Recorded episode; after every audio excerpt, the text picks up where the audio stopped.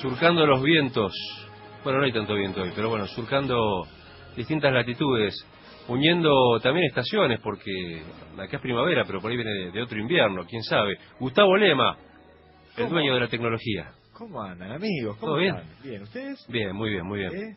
¿Se está preparando para el calorcito que va a ser dentro de un rato? Sí, eso te iba a decir, ¿cómo viene la mañana? Está, Está linda, está agradable. está, está subiendo de a poquito. Y con una lluvia que viene amenazando hace días, nunca llega. No, no va a Ya llegar. dijeron, ya está, No, pasó por venga. Olvídense, amigos. Pero ayer me pasó una situación muy extraña. Bajé con el DeLorean Sí. en eh, Rivadavia al eh, 1500. Había un solazo que rajaba la tierra contundentemente. Y en el mismo momento llovía.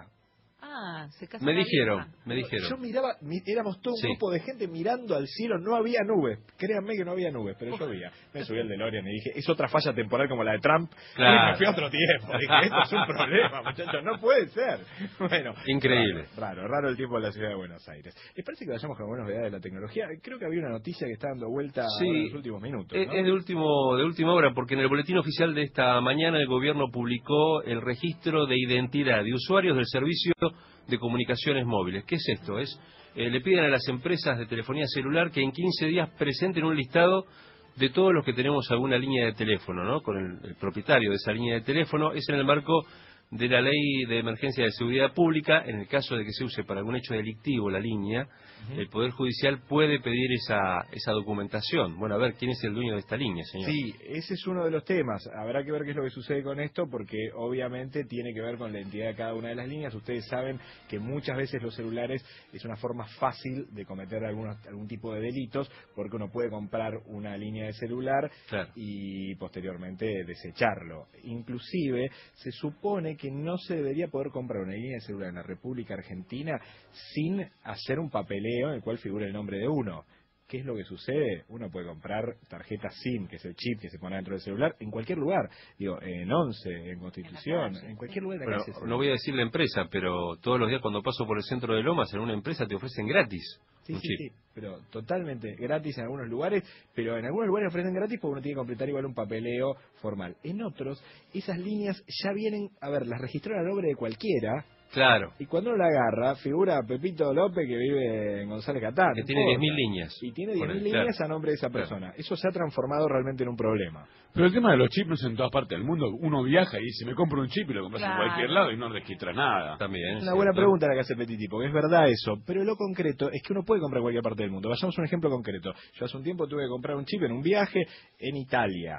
Compré el chip, Sí, tuve que hacer una cola. El chip me lo dieron rápido, pero después tuve que llenar un formulario. Y en el formulario Claro. figuraba mi nombre, mi apellido, mi número de pasaporte, este, o sea, cuándo había llegado a Italia. Lo mismo pasa en Francia, lo mismo pasa en otros lugares. Eso no quiere decir que haya países que por ahí tienen cierta flexibilidad con eso.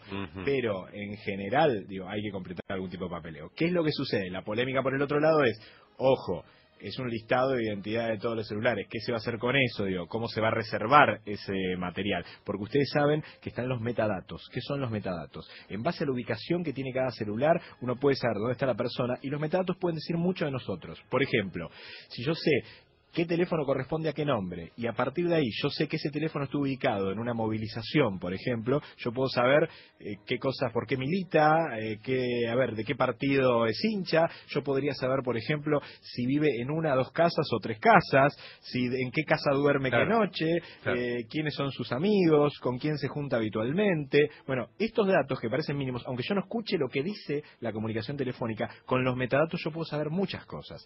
Entonces, habrá que ver cuál es la avanzada con respecto a este tema, digamos, cuál es el límite con respecto a los datos que se tienen que tener de los titulares de celulares. Se supone que las empresas ya deben tener esas datas, ¿no? O, la- o se tienen que empezar a poner al día ahora porque el pedido del boletín oficial de esta ley de emergencia. La información con respecto a la propiedad de las líneas la tienen todas las empresas de celular. Claro. Con esta salvedad que decimos recién, posiblemente, si uno viese el listado, nos podríamos encontrar que personas que tienen 10.000 líneas a su nombre Claro. y eso no permite identificar, porque dicen, no, sí, una vez yo saqué una línea y después la revendí, no sé qué, se la di a un amigo, ya se terminó, el- el- ahí se terminó la posibilidad de seguimiento de una situación delictiva. Digo, habrá que ver cómo impacta en el tema privacidad, por otro lado también habrá que ver si es eficiente al momento de la seguridad para poder resolver algunas cuestiones que se utilizan los celulares para situaciones delictivas. Bien, Gustavo, muchísimas gracias, ¿eh? Un placer. ¿eh? Usted no me, no me deja de sorprender, porque a veces viene con la Super Mac, a veces viene, me vino con el anotador, Tengo mi a la notebook, Claro, notebook. notebook claro. verde, que es un... a que vamos,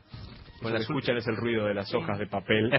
Ustedes saben, yo se los dije varias veces, esto es un simple comentario de un segundo. Ustedes saben que todo lo que uno hace en la máquina, uno puede escribir un montón en la máquina, pero la posibilidad de recuerdo en la máquina es mucho menor que si uno escribe de forma manuscrita. Sin duda. Por lo tanto, yo leo por internet y después todo lo que hay que decir en mi notebook Exactamente, analógica. muy bien. Lo mismo que las agendas. Las agendas periodísticas, eh, para mí de producción, es mejor eh, a la vieja usanza que en la máquina donde ni sabes si lo tenés, si no tenés el dato, dónde lo tenés, La tecnología no resuelve todo. Para algunas cosas Eh, es efectivo. Ah, Obviamente, por eso lo tenemos a Gustavo Lema como todas las mañanas. Gracias, Gustavo.